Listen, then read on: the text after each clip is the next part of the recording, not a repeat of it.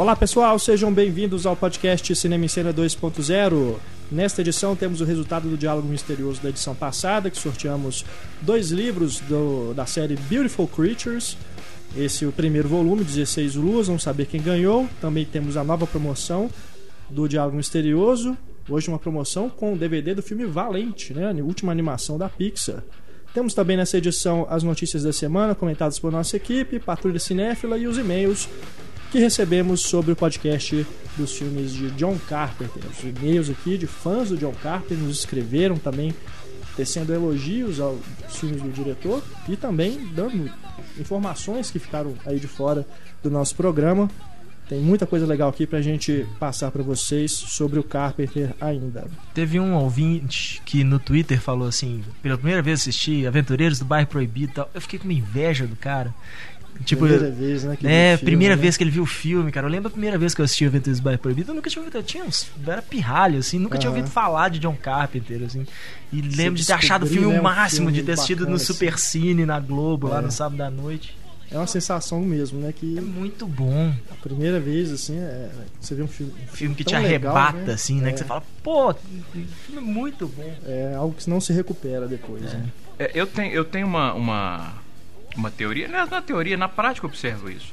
Filmes que eu já vi várias vezes e que essa sensação de ver pela primeira vez, eu recupero quando eu vejo o filme do lado de alguém que está vendo pela primeira vez. Ah, sim. Por exemplo, quando eu vi o Poderoso Chefão no Cine Sesc, na Mostra de São Paulo em 2009, tinha várias pessoas que claramente estavam vendo o filme pela primeira vez, uhum. pelas reações das pessoas, por exemplo, quando a Polônia morria e tal. E a sensação que eu tinha era de estar vendo o filme de novo com olhos virgens, assim. É. E é, lembro... Isso é legal mesmo. É, e, e o, os Aventureiros do Bairro Proibido, eu tive isso com o Luca. Uhum. O Luca assistindo pela primeira vez o filme e eu viajando na reação dele, assim. Então é, foi como se eu estivesse é, vendo pela é primeira vez também. É, espero que quando eu tiver filhos, então, aconteça isso. Porque eu acho que se eu ver com a minha esposa, ela vai olhar e falar: que filme imbecil! Você não vai achar a menor graça naquele humor do cara. Não, é, tem isso também, né? Às vezes você tá esperando que a pessoa vai ter é. uma reação, né? A mesma reação que você teve, né? uhum. né? E às vezes ela, tipo, ah, né? É isso. E ela perde pontos com você, né? Você fica pensando assim, por que, que, eu, né? por que, é. que eu gosto dele mesmo, né? Bom, participando aqui desse programa, eu, Renato Silveira, Heitor Valadão e Pablo Vilasco, que já se pronunciaram aqui, também aqui conosco, Túlio Dias e Larissa Padrão. Vamos começar aqui com a resposta do diálogo misterioso da edição passada. Vamos primeiro ouvir o diálogo para vocês terem uma última chance de adivinhar. He developed evidence you were working both sides of the fence. Unfortunately, there is what is known as a, a conflict of interest. Undisclosed conflict of interest. An offense. An indictable offense. And a likely conviction. Very likely. A pessoa que acertar agora vai concorrer? Não, já perdeu a chance. É só para brincar agora. Esse diálogo do filme Encontro Marcado, com Brad Pitt e Anthony Hopkins. Fizemos aqui o sorteio entre o pessoal que acertou e o vencedor, aliás, dois vencedores, né? Temos aqui dois exemplares do livro Beautiful Creatures 16 Luas, que está indo para os cinemas em breve. Sorteio aqui, quem ganhou? Aline Goulart, parabéns Aline Goulart e também o Arthur Almeida. Parabéns aos dois que faturaram aí o, o livro Beautiful Creatures. Nós vamos enviar para vocês o, o livro. Vocês só tem que mandar para a gente um e-mail com o endereço, tá bom? O endereço de vocês para a gente mandar por correio os livros aí para vocês. Nesta edição do nosso podcast, temos como prêmio, para quem acertar o Diálogo Misterioso e for sorteado no próximo programa, um kit com um DVD do filme Valente, um chaveiro do filme e uma cartela de adesivos, prêmios que são cortesia da Walt Disney Pictures, em parceria aqui com o podcast Cinema em Cena. Vocês podem então prestar atenção aí ao longo do programa, assim que identificar o diálogo, mande pra gente a resposta falando de qual filme é esse diálogo pro e-mail cinema@cinemicena.com.br. A gente faz o sorteio entre todo mundo que acertar. Na próxima edição te dá o resultado e manda o prêmio para casa do grande vencedor do, da nossa promoção, tá bom?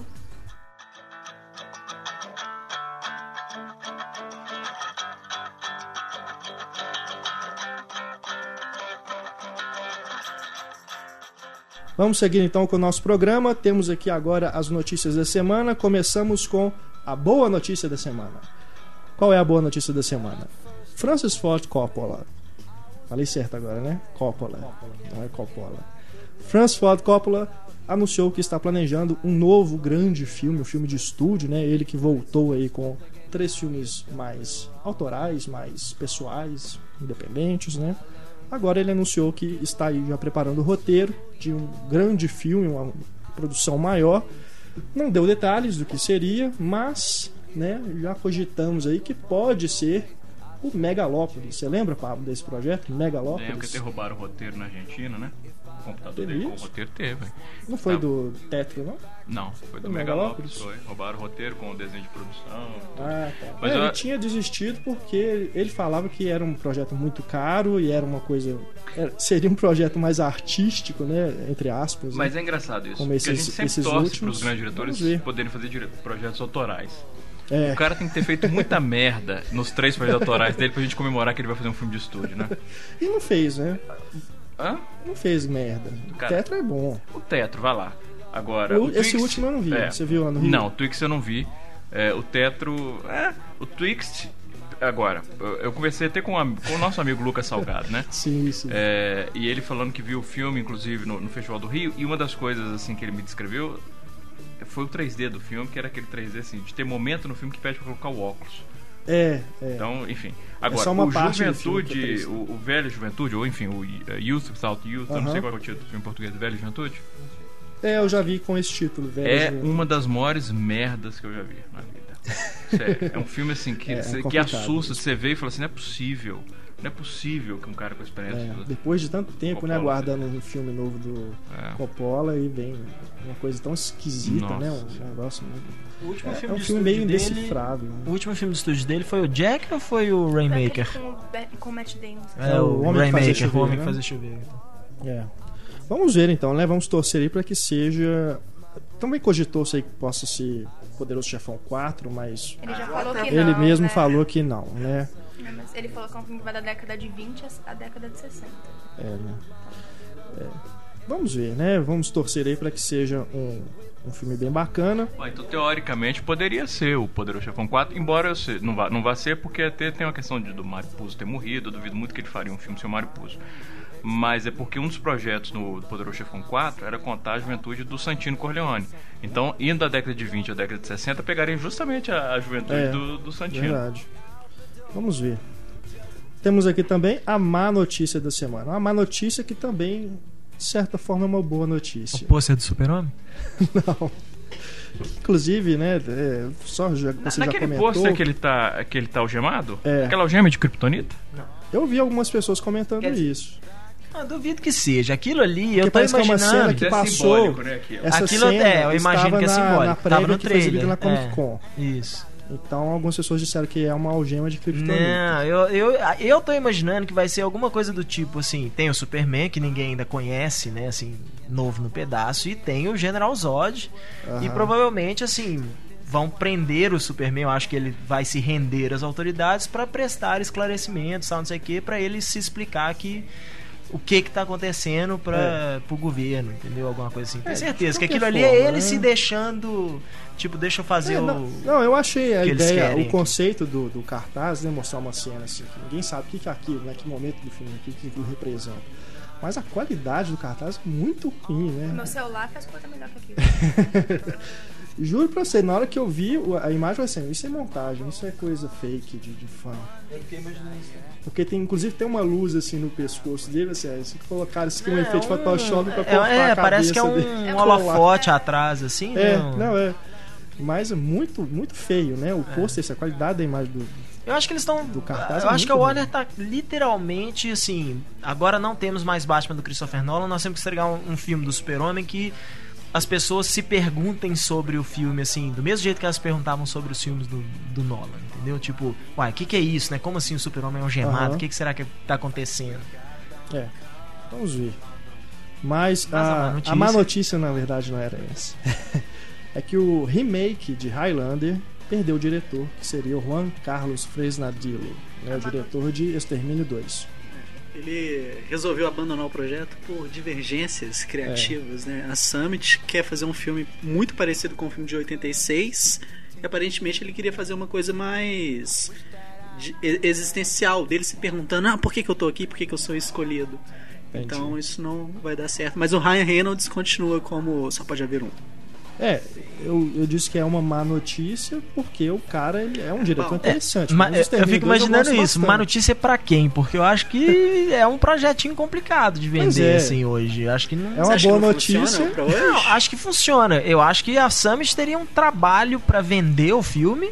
E eu não acho que seria. Eu não acho que vai ser um blockbuster quando sair, não. Acho que vai ser aquele filme de ação, assim, meio genérico, que sai no final de agosto, assim, tem uma bilheteria mediana e tal, mas É. Igual que foram remakes de. Conan, né? Essas É, coisas que não, não, deram. Conan foi um fracasso violento, pois é. assim. um Conan, projeto que ficou aí um tempo. Conan né? acabou com a Pra Lionsgate. sair e. Que foi um filme de, de orçamento de mais de 100 milhões É. e não fechou com 10 nos Estados Unidos direito. No resto do mundo Pois foi é. lançado em vídeo. Só uma Por isso curiosidade que- sobre o Conan. Se você outro, viu né? também, né? O Schwarzenegger foi contratado pra fazer a continuação do primeiro filme. Ele... Isso é Mas- épico. Durante muitos anos rolava o projeto do Conan Rei ou Rei É. Conan. Tinha inclusive uma revista em quadrinhos que era, que era exatamente isso. Mostrava o Conan já velho e ele tinha se tornado. Não, é perfeitamente possível, né? Tinha conquistado lá, Mas- não lembro, não era a Ciméria não, mas eu não, lembro, não sei se era. É. Mas, como eu estava dizendo, é a boa notícia dessa, dessa desistência do, do Fresnadillo do filme é que aí agora ele pode de repente ficar ficar na gaveta mais um tempo aí e não sair, né? Mas, quem sabe aí, né? Acabam É contratando um diretor pet chulé aí só pra fazer, né? Mas de é, qualquer o. Fresnadillo tá com o pé na jaca, cara, porque já é o segundo filme que ele é, acaba saindo, porque ele tava também na refilmagem do Corvo. E acabou. Eu não sei se também foi na pela- mesma Ele de desistiu pelo. Highlander. É. Ele largou o Corvo, Pois assim, é, o Corvo atrasou, aí ele largou o Corvo pra ir fazer o Highlander e agora desistiu do Highlander. queria realmente vê-lo fazendo algo original, um projeto mais, né, que ele que ele tá bancando, né? Porque ele pegou Extermínio 2, é uma continuação, agora dois remakes já, né, que ele se envolveu. Enfim, vamos ver o que esse diretor vai nos trazer aí em breve. Hora da nossa patrulha cinéfila. Nossa patrulha cinéfila, que como anunciamos no último programa, irá para o site. ter- vamos ter uma sessão da patrulha cinéfila no Cinema em Cena. Mas nós precisamos de uma logo, uma logo para a patrulha cinéfila. Então eu vou pedir, né, fazer aqui um concurso cultural entre os nossos ouvintes, vocês que participaram daquele concurso que a gente fez do do Promoteus, né? A nossa Promoteus, vocês que desenharam aí as misturas de aliens com outros personagens, vimos aí que tem uns ouvintes que são bons, né? De, de desenho e tal. Então vamos pedir aí para vocês que têm aí a habilidade de, de criar imagens, né? Logotipos, para criar então uma logotipo para Patrulha Cinéfila. E o vencedor a gente dá um, um, um presente, né? A gente escolhe um presente aqui, cortesia de Heitor Valadão. É dispensa O de filme. Heitor, Sabe o que você devia fazer? Você devia disponibilizar então fotos da equipe andando de corpo inteiro em direção à câmera, pra pessoa poder ter aquelas montagens também. Do... Todos andando, de óculos É. escuros. pode ser. Não, não por isso. aí Você, você já publicou um monte de fotos ultimamente de Ray-Ban lá no, no Lindo, Facebook. né? É gato demais. Super galã, né? Muito. Eu me pegaria. Mas está lançado então o concurso da logo da Patrulha Cinéfila. Vocês podem mandar aí as imagens para o nosso e-mail, cinema.cinemicena.com.br. Assim que a gente chegar num, num desenho bacana, né? Que chegar pra gente, a gente, todo mundo aqui aprovar, a gente bate o martelo e colocamos então no site. E lógico, a gente vai dar o crédito, claro, para a pessoa O que criar. deve ter de designer gráfico te xingando agora, se chamando de logomarca de desenho. Mas é um desenho, velho. a Nossa. pessoa desenha o. Manda e-mails para Renato. Tá, pra tudo bem, me desculpe então o uso do termo, né? E também é só logo, não há logo. masculino. O logo, então. Falou Não é nem errado, a então. logo, é o logo. o logo, então, da Patrulha Cinéfila. Me desculpem, viu, queridos ouvintes designers, mas vocês podem então mandar pra gente aí as suas criações. Melhor- melhorou? Em vez de desenho, as suas Eu criações. ainda tô chateada que eu não ganhei a Prometheus. Minha ideia foi super legal. Qual que era a sua ideia? Nem De lembro. Alien. Você desenhou? Bom, vamos então aqui com a nossa reclamação desta edição, que é do Pedro Silva. Ele diz aqui: Eu gostaria de fazer uma pequena patrulha cinéfila aqui com duas coisas. Primeiro, a rede Cinépolis tem essa sala chamada Macro XE, que tem uma tela gigantesca, som animal, poltronas excelentes e tal, mas definitivamente não cola pagar mais caro para entrar nessa sala e passarem a propaganda da novela Balacobaco da Record. Sério? É assim, né, cara? Os caras têm que vender publicidade, né? Exatamente, para o ingresso do cinema ser praticável, né? Tem que vender. Você imagina, Macro novela? Que- Anúncio de novela, ué. A Record tá, tem a grana pra pagar lá o anúncio, né? Não, não, é um, não é uma coisa tão perigosa igual eles passando propaganda de motel lá na sessão do Valente, igual Você o leitor disso? mandou pra gente. Mas, mas enche o saco determinadas redes de cinema se passam, né? Um É. monte de propaganda, depois tem mais trailer. Puxa vida. A rede Não, mas Cinemark- trailer não, trailer é legal, pô. Trailer te rede prepara pra é ver filme. recordista. Não, disso. trailer, trailer tudo bem. Agora, eu fui assistir o, o Gonzaga no Cinemark, pois acho que foi no Cinemark do, do Pátio Botafogo no Rio, Sim, da, é, do é Shopping Cinemark. Escada, né? Aham. E eu até tuitei assim, porque eu comecei, né? Sentei, cheguei à sessão e tal. Começou dois minutos antes do previsto a passar propaganda, eu falei, ótimo. É uma ideia interessante, né? Quer dizer, passar antes do início da sessão marcada, para quando começar a sessão, o horário certo começar a sessão. Aham. Começou dois minutos antes então da sessão, 18 minutos depois do horário previsto para o início da Senhora. sessão é que o filme começou. Foram Que 20 isso. minutos de propaganda.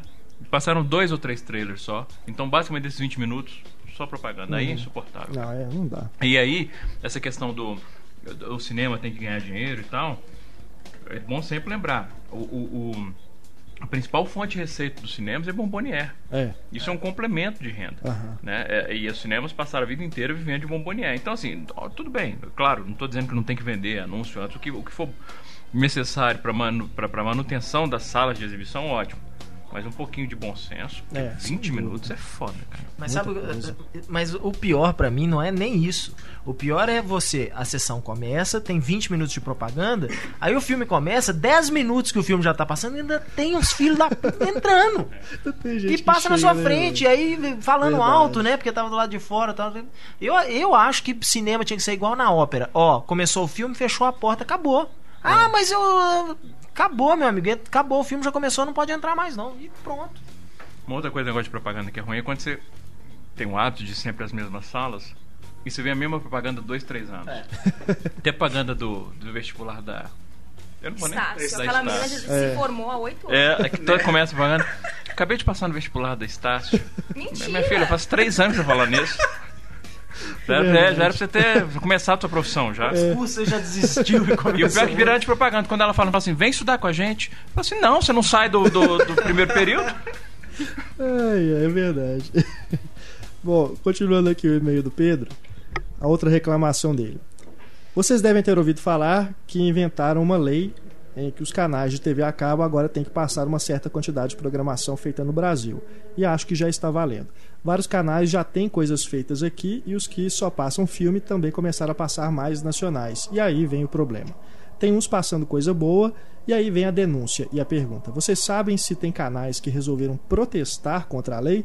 Porque tenho notado muitas exibições de filmes da Xuxa e do Didi e similares, mas só as piores tranqueiras mesmo, o que achei válido, mas isso perdeu a graça quando o TCM foi profanado com o Magnata.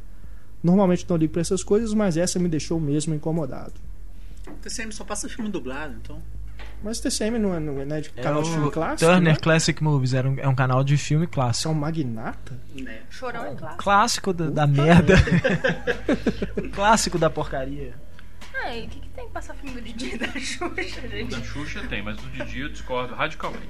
Tudo bem que os filmes mais eh, dos últimos recentes, ma- é, é. mais recentes, assim, com, com depois que justamente justamente o que marca pra mim o fim dos filmes dos Trapalhões é quando eles começam a associar com Angélica, com Xuxa, que aí realmente cai. Mas Verdade. antes disso, cara, É, não. fantástico, os fantástico. Então não, não, não discordo. anos 80 mesmo, né? 70 também. Não, né? eu ainda acho que o dos mesmo. Trapalhões é um dos grandes filmes da Sim. história do cinema brasileiro. Isso aí é antes ou depois da morte do Zacarias? Não, ah, não, não, não, não, não, não. Não. O acho que Zacarias Os chegou a bons, fazer. não, os bons filmes dos Trapalhões são antes da morte do Zacarias. Não, eu acho Não, que não, como Os a Trapalhões eles só fizeram um. Não. Como Então, Os O Zacarias, Trapalhões. não, não, não. Depois que o Zacarias morreu, eles ainda fizeram alguns bons filmes. Ah, tá. É. É, é, O problema foi a entrada de, de quando a Xuxa vira musa do Renato Aragão. Aí o negócio deu. Foda. Na net eu vi que tem alguns, alguns canais já, assim, que eles, não sei se já entrou no ar, mas já tava lá, assim, na. Quando você passa, faz o zap, né? Naquele menu que tem do, da net digital, tava lá, é, reservado para programação brasileira. Então, com certeza já é dessa lei. O né? que eu acho cara de o pau. me desculpem, mas que é uma boa lei. Para produção audiovisual brasileira é uma boa lei. O- o- agora, o leitor aponta um negócio interessante aí, quando ele cogita a possibilidade de, por protesto, a- alguns canais passarem programação ruim. Porque, primeiro, nós temos produtores excepcionais, muita coisa boa sendo feita, então com certeza eles poderiam comprar coisas boas. Mesmo É. porque não existe critério nem de exclusividade sobre o que vai ser exibido ou não para um canal ou outro. Lembrando que as salas de cinema, quando era obrigatório passar um curta-metragem brasileiro, né? Isso foi na década de 80 ou 90? 80, né? Ou 90, enfim. Não, 90 não, porque veio, o- veio o cinema da retomada em 84. Antes disso. É, muitos exibidores, o que, que eles faziam? É, porque os, os curtas brasileiros que eram exibidos ganhavam porcentagem da bilheteria. Então muitos exibidores, donos de sala de exibição, faziam porcarias, qualquer coisa, tipo, faziam um filme, para eles poderem ficar com essa bilheteria. Então eles Entendi. aproveitaram ali. E outros passavam filmes ruins mesmo, só de sacanagem para ver se as pessoas se revoltavam para acabar com isso. Então, é uma, é uma, uma hipótese válida É. dele- deles estarem passando propositalmente coisa ruim para ver se os espectadores falam assim, porra, tem que acabar com isso lei e tal. Uhum. E tem coisa boa para passar, se eles quisessem. Com certeza. E tem uma obrigatoriedade também de horários. Final de semana, eles têm uma cota de final de semana, por exemplo, eles têm que passar horário nobre. Eu acho cara de pau, por exemplo, a Sony. A Sony nunca passou conteúdo nacional. Aí eles agora colocaram assim, a Sony pensando no desenvolvimento do cinema nacional vai passar. Claro. Gente, para de mentir, isso Mas é eles lei. não têm. só- Não tem que produzir também conteúdo nacional? Não tem uma coisa assim? Não. Não, Só os exibir? canais só exibir. Entendi. Agora, o que é assim, se você pegar a HBO, por exemplo, que já há algum tempo exibe conteúdo nacional próprio, É. né? Assim, e muita coisa Eles bacana. produzem muitas séries, né? Ela é verdade. We are off to the Kit Kat Club. Come on, join us. Oh, thanks, compadre. I'm, I'm just not in the mood. We'll cheer you up. Find you a nice uh, burro. Bom, vamos para os e-mails sobre o podcast John Carpenter. Começamos aqui com o Edilus Penido. Edilus Penido, que inclusive se ofereceu até para vir aqui a Belo Horizonte participar do podcast. Imagine só, ele que é um grande fã do John Carpenter. Mandou aqui várias observações bem bacanas, olha só. Parabéns por fazerem justiça a John Carpenter ao inserir o seu nome na série Grandes Diretores. Eu tenho comentários sobre sua obra, mas para não transformar este meio num calhamaço digital, vou me restringir somente a alguns pontos mais significativos. Primeiro, em Fuga de Nova York, ainda no primeiro ato, com uma única cena, o Carpenter estabelece que tipo de herói o Snake Plissken é. Quando estava procurando o presidente com o rastreador, ele vê um estupro acontecendo e o que faz? Simplesmente olha pra frente e continua andando. Ou seja, aquilo não é problema dele. É, eu lembro dessa cena mesmo. É, o Edlo também diz aqui: estava vendo documentário no History Channel sobre Halloween, quando o próprio Carpenter apareceu para falar sobre a mística do seu filme e explicou a origem da famosa máscara do Michael Myers.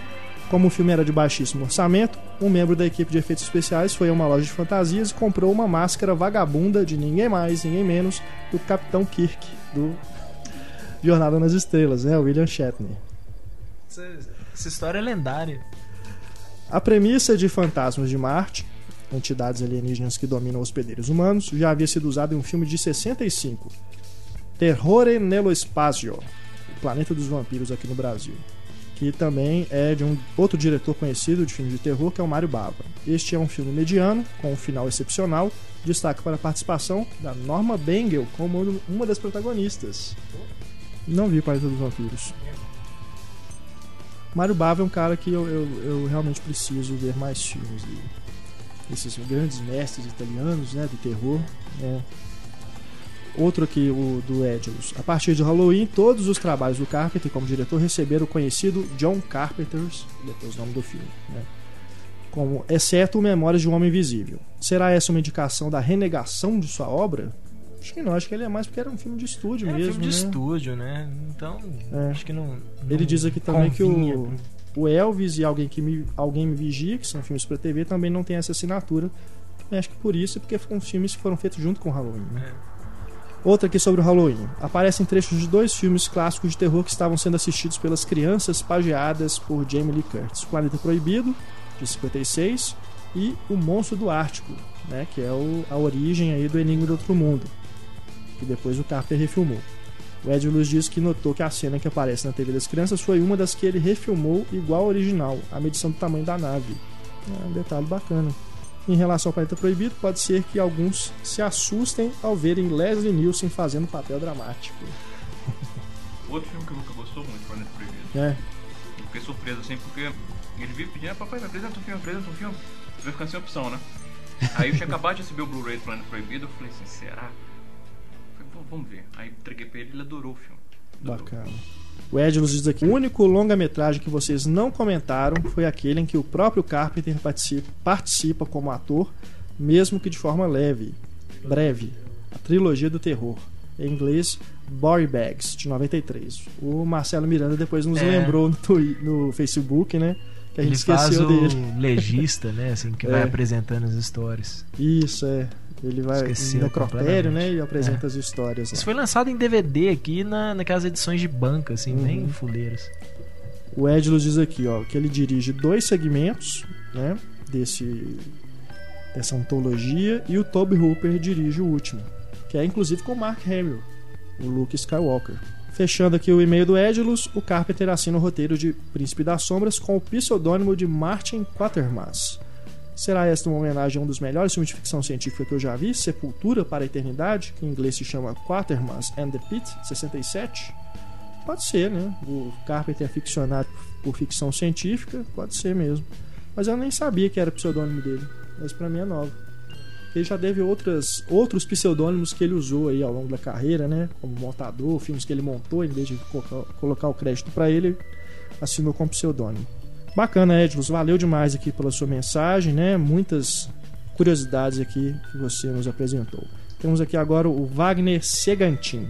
Parabéns por mais um podcast inesquecível. Para mim, o John Carpenter sempre foi um dos diretores mais subestimados, não só pelo público, mas da própria, pela própria crítica especializada que malhou filmes como Outro- do Outro Mundo, Os Aventureiros do Bairro Proibido e, bem, praticamente todos os outros filmes do diretor.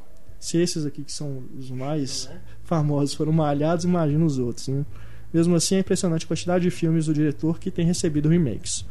Seu estilo de terminar os filmes resolvendo problemas do grupo de personagens que o filme acompanha, mas pouco se importando com o que possa ocorrer à sua volta, pode não agradar muito a quem assiste filmes atuais, que exigem um final em que tudo se resolva e, caso isso não seja atendido, ficam frustrados.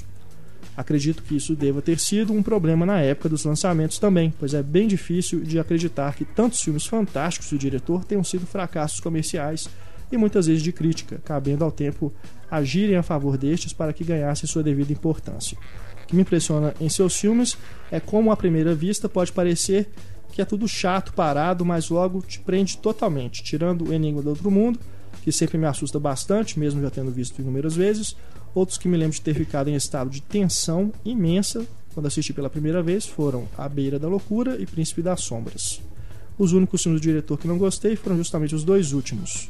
Eu sei que vocês disseram gostar de Fantasmas de Marte e até pretendo assistir novamente, seguindo o conselho do Túlio, mas quando vi achei bastante genérico os atores não ajudavam em nada, realmente péssimos.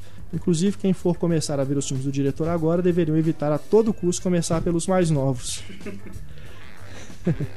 A gente até falou isso, né? Pra não, É. quem for começar a ver Carpenter agora Começar não começar do- pelos do últimos, início, né? Com certeza. E acompanhando. Acho que com todo diretor você deve fazer isso, É, se, se você tiver a chance pra ver a evolução do cara. É. Ou Valeu, decadência. Wagner. Valeu. É isso aí mesmo, cara. E o Hélio Francis agora, nosso caro Hélio Francis. Um podcast com o Hélio Francis e o Edlos Penito. É. Hoje percebi que faz um ano e meio que acompanho o podcast Cinema em Cena. Há um ano atrás eu enviava para vocês o trailer de A Dança do Tamanduá Africano. Hilário. E a Larissa me desbloqueava no Twitter. eu lembro da data porque é próxima do meu aniversário, dia 7. Aliás, seria uma boa oportunidade para vocês me darem aquele Godzilla inflável em escala natural que sempre peço aqui. Eu fico imaginando o que, que ele quer fazer com esse Godzilla inflável. Eu não, eu não imagino isso. Deve ser igual aquele que aparece no Quero Ser Grande lá, o Tom Hanks e o menininho É, brincando deve com o ser. Godzilla. Ele sempre fala desse Godzilla. Bom, ele diz aqui, ó, que ano que vem ele vai estar aqui em Belo Horizonte. Ele quer se encontrar com a gente. Eu vou bloquear e desbloquear ele de novo pra comemorar. Ó, sobre o John Carpenter, ele disse aqui, ó. O Carpenter marcou a minha infância e, pasmem, boa parte dos filmes dele eu só assisti dublado. Memória afetiva é algo muito forte, então não consigo ver Christine e o Carro Assassino, Fuga de Nova York, Starman e Os Aventureiros do Bairro Proibido, legendado. Meu cérebro bloqueia. Péssima hora que você mandou esse e-mail. Beleza, hein? Porque, né, quem está aqui conosco Não é? Só a cara que o Pablo me olhou aqui, Hélio, né? Eu, eu acredito que esse olhar foi direcionado a você. Você, você é o avatar dele. Eu sou o avatar do Hélio aqui. Mas, cara, é, não, a gente entende, né? Essa coisa da Não. memória e tudo, mas, cara, você já cresceu, bicho. Veio legendado agora. Bom, ele tem um Godzilla em tamanho natural. Eu não sei até que ponto. É. Mas Bom,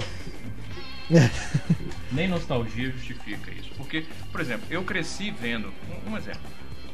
É, Karate Kid. Aham. Karate Kid, é, Quando eu vi Karate Kid pela primeira vez, eu devia ter uns 11, 12 anos, eu vi na televisão. E. E a voz do. do as- as vozes dubladas, obviamente, eu vi esse filme várias e várias e várias vezes com as versões dubladas. Então poderia dizer, ah, por uma coisa de nostalgia. E aí eu fui ver, anos depois, a versão legendada. É incomparável, cara. É incomparável com o som original, não tem como. Só- você tem que ser. Você tem que ter muita falta de senso crítico e de bom senso.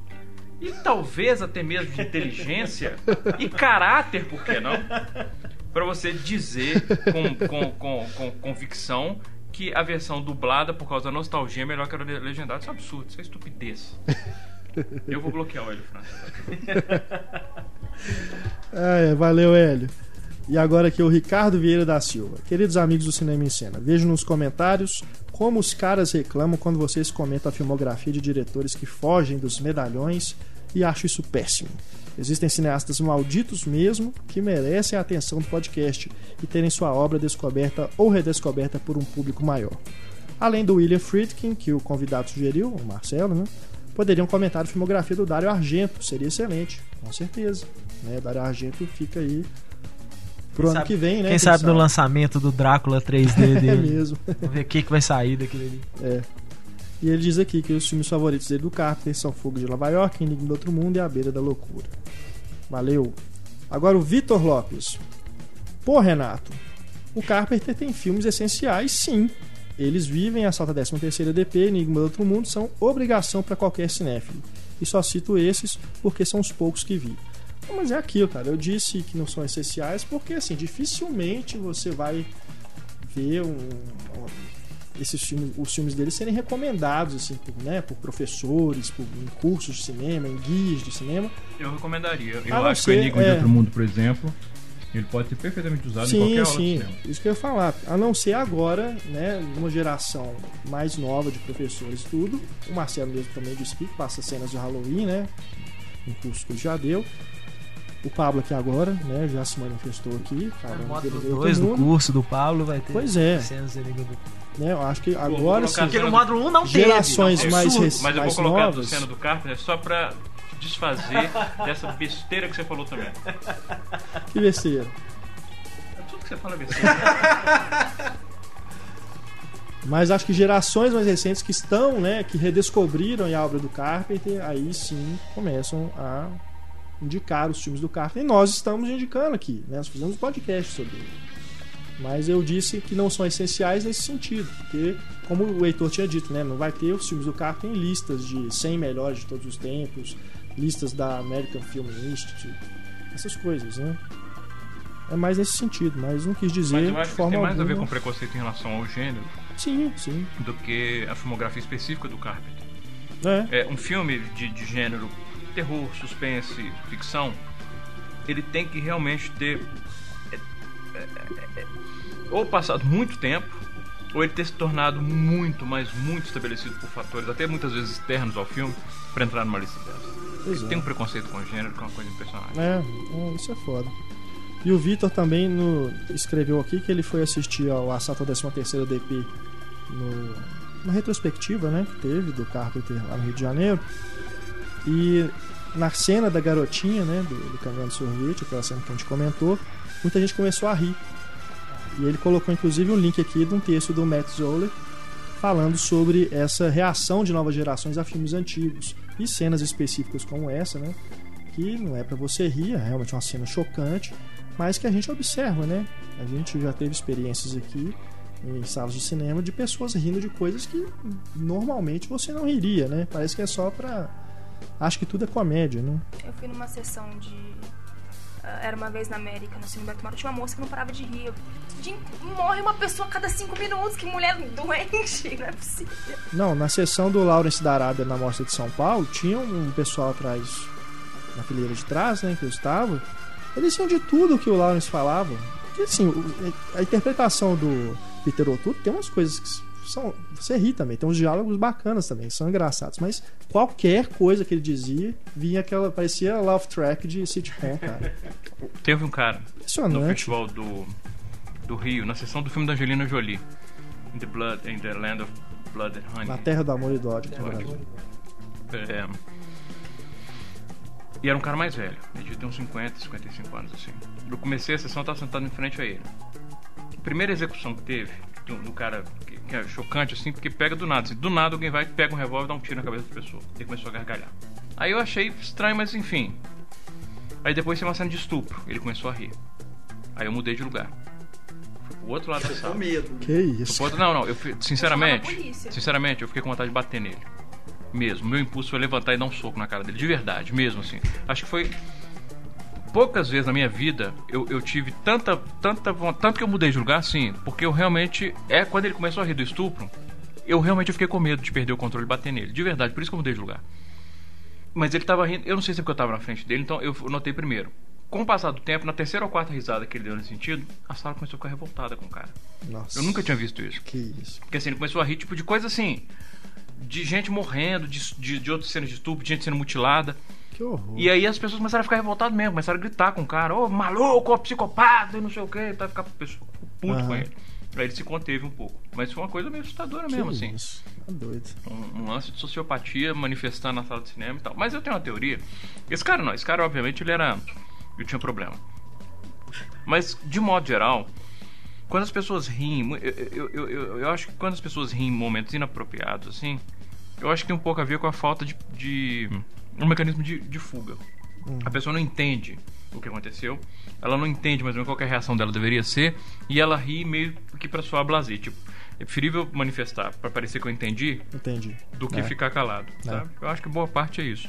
Verdade. Agora esse cara não. Esse cara era louco. É, isso aí é maluco mesmo. O Vitor também sugeriu que a gente faça um podcast do Brian De Palma. Mais um que sugere o Brian De Palma, que tá na nossa lista. Podem esperar De aí. janeiro? Não. Que com certeza o Brian De Palma entrará aí na série Grandes Diretores. Agora aqui o Guilherme Dias Araújo. Parabéns pelo podcast sobre o John Carpenter, um dos, direto- um dos diretores que eu mais admiro e infelizmente é muito subestimado. Tem algumas considerações para fazer. O Carpenter ganhou um Oscar em 1970 por um curta-metragem antes mesmo de começar a fazer longas. O filme em questão é The Resurrection of Bronco Billy. Pesquisei aqui porque eu não sabia desse dado. Realmente o filme foi premiado com o Oscar de curta-metragem, mas o Carpenter ele é autor, coautor do roteiro, junto com mais quatro pessoas, entre elas o Nick Castle, que depois trabalhou com ele no Fuga de Nova York. A direção desse curta é do James R. Hockles, que eu depois nunca mais vi falar. Mas então por isso que o crédito não é atribuído do Oscar, é atri- atribuído ao Carter, porque ele só colaborou no roteiro. Inclusive lá no MDB o crédito está inclusive para o produtor, né, que geralmente é para quem a academia dá o prêmio.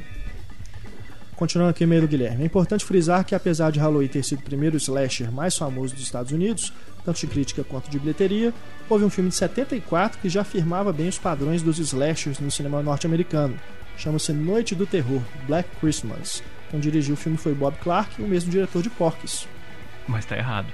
Quer dizer, o, o filme que estabeleceu o slasher como gênero, com as regras e tudo mais, foi o Demência 13. Que é Do do Coppola. Do Coppola. Sim. O Coppola. Coppola eu falo Coppola e foda-se. o Coppola, ele é o avô do Halloween, Aham. do, do, do- é, A Hora do Pesadelo, Sexta-feira 13. O- ele é o avô do gênero slasher, como É. Demência 13. O Guilherme também diz aqui, ó, o filme Christine realmente consegue ser fiel à maioria dos acontecimentos do livro do Stephen King, apesar de o livro ser bem mais detalhado. Mas há um fator importante que o filme não utiliza. No livro, o carro é assombrado por seu antigo dono. Já no filme, o carro já nasce, entre aspas, com uma entidade maligna. Como uma entidade maligna. Aliás, a introdução do carro sendo fabricado e já matando o operário não existe no livro. Mais uma observação aqui do Guilherme. Há uma entrevista para um programa norte-americano de 83, onde o John Carpenter, David Cronenberg e John Landis discutem sobre o cinema de terror da época e principalmente a questão da censura do cinema norte-americano. É muito interessante, pois na época o Carpenter estava filmando O Enigma do Outro Mundo, Cronenberg filmando Videodrome e o John Landis estava em alta por conta de Um Lobisomem Americano em Londres. Aí ele mandou aqui os links do vídeo dessa entrevista, né? A gente coloca aí para vocês na página do podcast. Aliás, se a entrevista de 83, então é depois do Enigma do Outro Mundo, né? E é isso. Valeu, Guilherme. Agora aqui o Sérgio Eduardo. Olá, galera do podcast. Me chamo Sérgio Eduardo, moro em Araçatuba, São Paulo, tenho 20 anos, ó. Esse, Realmente, né? esse Obrigado. deu todas as inscrições que o Túlio pediu. Nós não mandou foto, tá, Túlio?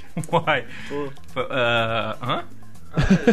Ele é radialista, ele quer nome, tem O. Túlio ele pediu pra temos que levantar. Ah, bom, achei que ele tava pedindo um homem de 20 anos, paulista. Não, Pelo que você falou, né? era um carioca, mas não me atenderam. É, nas próximas podem, podem colocar peso também, Não, altura. não, não, isso aí não que o Túlio carece. também quer. Status civil. É, Aliás, Status- status de relacionamento. É. não, isso a gente passa. É. Diz o Sérgio que ele estuda direito pro infortúnio dele, porque isso impede de assistir mais filmes. Ó, partidão, hein, Túlio? Tá vendo? Quero parabenizá-los pelo excelente podcast do John Carpenter. Excelente porque eu pude assistir a seus filmes antes que o podcast fosse feito, né? A gente já anunciou realmente com bastante antecedência. Só senti falta de um top 5 de cada um. Rapidinho então? Dá pra fazer? É. Vai lá, Heitor. Enigma de Outro Mundo, Halloween, é, Fuga de Nova York. Peraí que tem mais. Ah, É super fácil. Mas, oi! É, Valendo. É, Aventureiros. Aventureiros, com certeza. E talvez o Eles Vivem ou É. A Beira da Loucura. eu vou de Enigma do Outro Mundo, Halloween, Fuga de Nova York, Eles Vivem e Príncipe das Sombras. Mas daqui a 3 minutos eu posso mudar isso. Esse é o problema, a gente muda rapidinho. Vai lá, É Halloween, A Beira da Loucura, Enigma do Outro Mundo, Eles Vivem e O Príncipe das Sombras. Eu gosto muito dos do Aventureiros, gosto do Halloween, do, do Fuga de Nova York, mas o, o, o- acho o Eles Vivem divertidíssimo. Acho o conceito divertido, acho a execução muito bacana, aquela luta dos dois pra ele colocar o óculos. Falou. Aquela cena, você Aquilo coloca é o óculos, vou colocar, coloca, vou colocar, os caras saem na porrada pro cara colocar o óculos, adoro aquela cena. Mas o Enigma de Outro Mundo eu acho, eu É. acho um jovem clássico. Mas- Ah, Halloween, Enigma de Outro Mundo, Aventureiros do Bairro Proibido. E... Ah, tá bom, três só. Top 3 da Larissa. Vamos agora então para encerrar aqui os e-mails pro flashback com e-mails aqui do de podcasts passados, né? Que a gente recebeu aqui na última semana. O Elton Fiorucci, ele é lá de Pato Branco, no Paraná. Eu me, sempre me surpreendo com nomes das cidades. Pato Branco. Curioso, né? Mas Quem não- Marca fatal, o Pato Branco torcendo com você. Mas pato, quem, quem nasce em Pato Branco? Não sei. Pato branquense? Não, é uma pergunta. Mais não curioso não tô deve é ser, curiosidade né? mesmo, assim, não é, não é gozação. Pato branquense, pato. Pato É. branquense deve ser, né? Deve ser É, Wellington, nos escreva aí de novo e nos Salvador diga. é soteropolitano, Pois é. vai. É capixaba e por aí vai. Ele diz aqui, ó, aproveito para duas contribuições e uma dúvida. Ele está falando sobre o podcast dos filmes de vampiro. O gênero vampiresco está diretamente associado à questão do erotismo, como é bem recuperado pela série True Blood, que atualiza ousadamente o gênero. O filme Entrevista com o Vampiro, baseado no clássico da Anne Rice, investe bastante nesta relação entre vampiro e erotismo, que é uma tônica do gênero, como foi bem explorado pela, pela escritora. Aliás, curiosidade, traduzida por Clarice Lispector no Brasil. Houve um congresso em Londres no ano passado e tinha entre as linhas temáticas essa relação entre erotismo e vampirismo. Teve um congresso sobre vampiros? Deve ser convenção, Deve ser né? convenção, Igual é. tem sobre filmes de ficção científica, de terror, né? Outra questão para acrescentar Só é que o- não é Comic Con, é Suga Con. Meu Deus do céu. Tudum. Outra questão pra acrescentar é a indicação de um filme, Fome de Viver. A gente falou de Fome de Viver, né? Com a Catherine Deneuve, é, Até no a Clube gente dos falou. Cinco saiu, não saiu? É, no Clube dos Cinco também, de vampiros, também ela entrou. Eu conversei, eu entrevistei o diretor de fotografia desse filme, Steven Goldblatt. No, no, no Liberty Muito Fest. bom, né, cara? É muito bom, né? Porra, muito bom. A fotografia é maravilhosa. É, a, gente, viu aqui, inclusive, né? No, no Indie, né? Teve uma retrospectiva. Foi inclusive aqui no, no Oi Futuro. Eu Teve não- uma eu não- sessão. é. Não, Deneuve, Susan Sarandon. É. é. Como? Imagina, isso é o sonho de qualquer homem. E por fim, para terminar com o e-mail dele, há um escritor brasileiro chamado André Bianco, cujo livro mais famoso é O Sete. Já li ou ouvi algo a respeito de uma adaptação para o cinema. Sabem de algo a respeito? Conhecem o livro? Não, eu não conheço. Conheço o livro de capa, assim, de ver, O na, Sete. ver na livraria, assim, O Guilherme Dias, falou, a gente leu o e-mail de- dele agora mesmo, e também falou aqui sobre o podcast de vampiros. Em relação à dúvida sobre a questão de vampiros de força sinistra virem no rabo de um cometa Halley, ou não, é o seguinte: o filme foi baseado no livro The Space Vampires, do escritor Colin Wilson, onde a trama não tinha nada a ver com o cometa Halley. Já o filme foi produzido na época em que o cometa passaria pela órbita terrestre e houve mudança no roteiro justamente para ganhar uma publicidade em cima disso.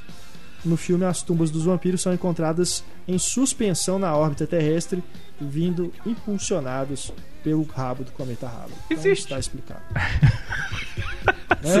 A trama é muito boa. né? a trama é excelente. É, você sabe se tem alguma, alguma previsão ou algum projeto do, da trilogia do Guilherme Del Toro e do Chuck Hogan? Do... Ainda não, vai ser lançado um, Eles uma tinham- graphic novel. Eles tinham falado em fazer uma. Porque essa história começou como uma série de TV, né? Era o roteiro que o Del Toro tinha escrito para uma. Acho que era para um piloto de série que foi recusado e eles transformaram em livro. Chuck- aí entra o Chuck Hogan e transforma o roteiro num livro. Mas tinham falado, alguém tinha, tinha visto em algum lugar falando que viraria um filme agora, viraria uma trilogia de filmes, mas só com produção do Del Toro, assim e tal. Então é um daqueles milhares de projetos que estão aí, né? Entendi. O primeiro livro é muito bom. O segundo é uma merda colossal. li. O terceiro eu não li O terceiro é razoávelzinho. É, é melhor do que o segundo, mas longe do primeiro. Agora, só pelo primeiro filme já valia. Primeiro, O primeiro livro, Como é que é o nome do primeiro livro? Noturno. Ah, ele vai estar fazendo a série, ele vai dirigir o piloto da série. É isso mesmo. É isso pra mesmo. então? FX. É o próximo projeto dele, Ah. depois do Pacific King. Então tá. Vamos saber, porque aquela ideia do, do avião chegando em Nova York, aquilo ali é genial. É metade do livro aquilo ali e é genial. Márcio. Mais um e-mail aqui pro nosso flashback, Marcos Vinícius Gasques. Parabéns pela alta qualidade do podcast, do qual me tornei ouvinte há algumas semanas. O problema é que baixei todos os anteriores e os ouço fora de ordem, em meio a outros podcasts. Lamento se por conta disso meu comentário chega fora de hora. Só ontem eu vi o programa sobre filmes relacionados a esportes. No- Esse é do primeiro semestre, né? Se não me engano, março. Ele diz aqui, ó, senti falta de um ótimo título que vi na TV Cultura de São Paulo, mas foi exibido em festivais, que é o iraniano Fora de Jogo do Jafar Panahi de 2006. É a história de duas moças fãs de futebol que não podem ver um amistoso da seleção do seu país em Teherã porque mulher não entra em estádio. Esse filme é muito bacana mesmo. Mas ele chegou a estrear nos cinemas, acho que ele não ficou restrito a festivais, não. Muito legal mesmo. Temos aqui agora o Roberto Siqueira. Olá pessoal, atrasado está de volta. Continuando a minha deliciosa saga de recuperação dos podcasts, cheguei ao especial Namorados. Mas tá longe. Confesso. É, confesso que sofri angustiado quando constatei que o final do programa se aproximava e vocês sequer tinham citado os meus filmes românticos favoritos. Não, Já edição- estava Essa edição dos namorados foi totalmente terapia. A gente nem falou de cinema. Já estava até mesmo pensando em como escrever um e-mail reclamando, mas como todo bom roteirista, vocês guardaram o melhor para o final. E para minha felicidade, teceram elogios às obras-primas antes do amanhecer e antes do pôr do sol. Para mim não há nada igual na história do cinema, pelo menos entre os filmes que já assisti. Assim como o Heitor, também fico apreensivo sempre que ouço falar no terceiro filme, mas, no fundo, tenho a esperança de que o Linklater, Hawk e a Delpy nos surpreenderão mais uma vez. Inclusive, o filme já vai passar agora em É, janeiro em tá. Sundance. Antes da meia-noite, né? Ainda não tem título oficial aqui no Brasil, mas acreditamos que será traduzido dessa forma. Porque Before Midnight é possível que vão inventar alguma coisa, né? Que passe muito longe disso. Amores na madrugada. É. Vamos aguardar, estamos aguardando já ansiosos por este terceiro filme. Eu tive muito perto de ser preso em Nova York por causa da Judeu Pi. Meu Deus do céu. O que, Eu- que você aprontou? Não, não aprontei, mas eu, eu, eu fui num debate no Festival de Tribeca em acho que 2007. E ela tava no debate, ela era uma das Era ela, a, a Eva Mendes, Oh, a Mary Elizabeth. Não, a Mary Elizabeth Massantoni, eu sempre confundo ela. Qual a lourinha do Tomates Verdes Fritos? Que fez aquele filme também com o Eric Stoltz, alguém muito especial. De cabelinho curto, É, loira. Stuart Masters. Mary Stuart Masterson. Eu sempre confundo com Mary Elizabeth Massantoni, que é a do Segredo do Abismo. E a. Aquela Christensen, que fez depois o, um dos Borne. Enfim, eram essas quatro. E, e claro que apesar da Eva Mendes ser indígena, eu não conseguia tirar o olho da Julia Delpy. lógico. E eu depois fui conversar com ela. Óbvio, eu não sou de fazer essas coisas, mas é a Júlia Delpy. Eu tive muito perto de morder. Eu ia morder. Eu, eu juro, eu tô falando brincando, mas assim, eu tava conversando com ela e, eu, e na minha cabeça Deus. assim, passar assim. Isso não, isso não é uma mordida nela. Aí eu pensei. coisa bem Cannibal Lecter, né? Aí eu assim, aí eu pensava, eu mesmo pensava, gente, que besteira, por que eu tô pensando nisso? Que coisa. Mas se eu, se eu, se eu morder o ombro. Eu não vou fazer isso. E eu pensei, e o negócio vinha, cara. Eu, eu sei exatamente agora como funciona a mente de um desses sex offenders. Porque, só que eu consegui me controlar, Aham. né? Eu não queria ser preso. E, e também porque era errado. Essa é a segunda consideração. Mas eu tive muito perto, cara. Eu ia. Eu, eu- Meu Deus. ela é muito. E você não tirou foto? Não, não tirei. Não tirei. Isso, é, isso é, aí eu acho meio, eu acho meio ridículo. Eu posso tirar uma foto com você e tal. Você tirou com o Scorsese e não vai tirar com a Mas o Scorsese foi diferente, porque no Scorsese não é que eu tava num evento e ele tava pra todo mundo, e aí eu fui lá incomodar, falei, tira uma foto comigo. No Scorsese eu estava no escritório dele, ele tava lá pra conversar com a gente, era um grupo de oito, nove pessoas, que a gente ficou quatro horas no escritório dele. Então ele tava ali, era- a gente tava lá era pra isso, ele tava só pra conversar com a gente. Então era diferente, não era um evento, era um encontro. Você quis morder o Scorsese. O Scorsese eu quis morder também, o Scorsese eu quis lamber a sobrancelha dele, na verdade. Se eu só lamber a sobrancelha do Scorsese, Você quis morder o Roger Ebert também. O Rogério tinha mordido. Mas tem aquela outra coisa também, que às vezes você aí você, ah, vou- posso tirar uma foto com você? Aí você tira uma foto com a Julia Delpy e ela sai feia. Você fala, pô, Deus, que merda, assim, eu tive uma chance da minha vida e saiu essa merda de foto, né? Então isso. Cara, mas ele é muito Scorsese linda. tudo bem. Ele é muito linda. Se você sair feio na foto, foda-se. Júlio Delpy, eu acho que é o grande amor da minha vida, eu acho. É. Eu acho que é, eu devia te falar, eu vou confessar isso, eu acho que ela é o grande amor da minha vida. Bom, pra gente passar a régua aqui então, o último e-mail é do Marcos de Oliveira. Eu nunca passei a régua no Júlio Delpy. Mora em Nilópolis, no Rio de Janeiro, tem 25 anos, sou cinéfilo desde os 15 e leitor, agora ouvinte também do Cinema em Cena desde os 16. No meu trabalho eu posso usar fone de ouvido, logo eu passo o dia inteiro ouvindo podcast. Ah, que produtivo. Bem que você trabalha, hein? É, eu quero no trabalho dele. Graças a isso consegui ouvir todas as edições. A minha favorita é a edição 18, filmes de detetive. Já devo ter escutado umas 20 vezes. Cara, seu trabalho é um saco. Que isso, cara. vida? Recordista. Imagino que vocês possuam uma lista bem maior de filmes com o tema desse podcast, e é por isso que eu sugiro uma continuação desse debate. Nessa continuação, a pre- a presença do Pablo seria indispensável, já que foi o podcast em que ele se mostrou mais empolgado. É, um papo. Na edição 20, o Renato perguntou se o Spielberg dirigiu algum episódio da série Band of Brothers. E não, ele não dirigiu, só produziu. Um cara famoso que dirigiu um dos episódios foi Tom Hanks. Ele dirigiu o quinto episódio da série, o meu favorito, de de passagem. Tem um que é do David Schwimmer também, o voz do Friends. Ah, é? É um cara. É, encerrando aqui sobre os podcasts dos grandes diretores, eu gostaria de sugerir uma indicação dos locais onde os filmes citados podem ser encontrados. Sei que alguns são bem difíceis, mas se eu conseguir assistir a 70% da filmografia de cada um desses caras, eu iria me sentir 1% realizado, cinefilamente falando. Pra compra, aluguel, exibição normal? É, ele quer que a gente indique onde achar os filmes. No dia que esses caras derem comissão pra gente, a gente indica. Não, mas tem. É. Ah, tem aquelas lojas de sempre que a gente indica. 2001. Aqui, né? 2001 vídeo. Que DVD é... World também costuma ter DVD World tem um, catálogo, um acervo né? legal de clássicos. É. A própria. Aqui em, em Belo Horizonte, mas você pode entrar em contato com a loja, né? Que eles que eles mandam por correio, que é a DVD Cine Show também, que uhum. tem um catálogo legal de clássicos. A CD Point também costuma ter algumas CD coisas Point. antigas, É, a CD Point aí, é legal porque ela, ela usa um catálogo estrangeiro, né? É. Assim, para você pode pedir coisas que não estão disponíveis, né? Mas que eles encomendam e mandam. Aham.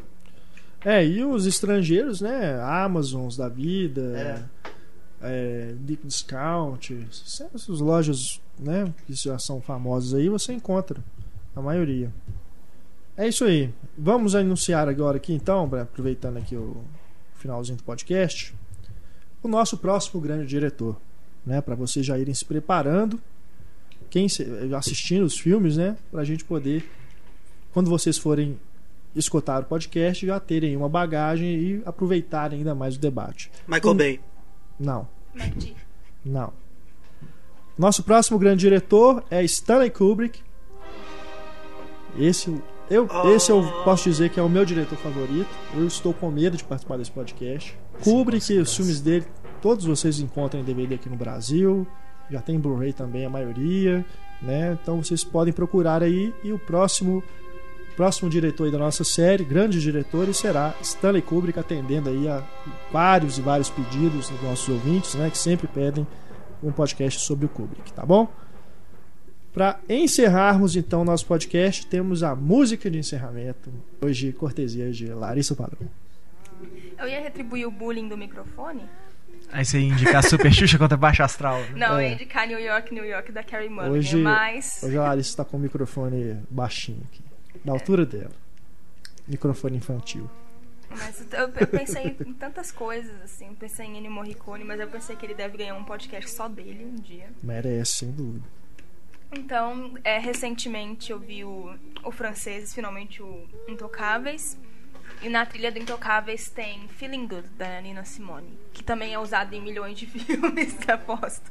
Então, fica com ela. Nina Simone, então, a trilha sonora de encerramento do nosso podcast. Agradecendo Aris Padrão, Túlio Dias, Heitor Valadão, Pablo Vilaça. Agradecendo a presença de todos vocês aqui e a audiência de vocês aí. Estamos de volta no podcast na próxima semana. Ouçam o podcast dessa semana, o podcast 65. E envie suas mensagens pra gente no nosso e-mail cinema@cinemascena.com.br. Aguardamos as mensagens de vocês pra gente ler no nosso próximo podcast 2.0, tá bom, galera? Um grande abraço, até a nossa próxima edição e tchau. Dragonfly out in the sun, you know what I mean, don't you know? Butterflies all having fun, you know what I mean. Sleep in peace when day is done, that's what I mean.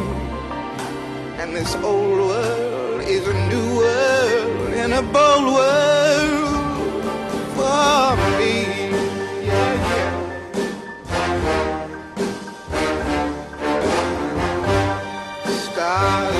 Shine, you know how I feel.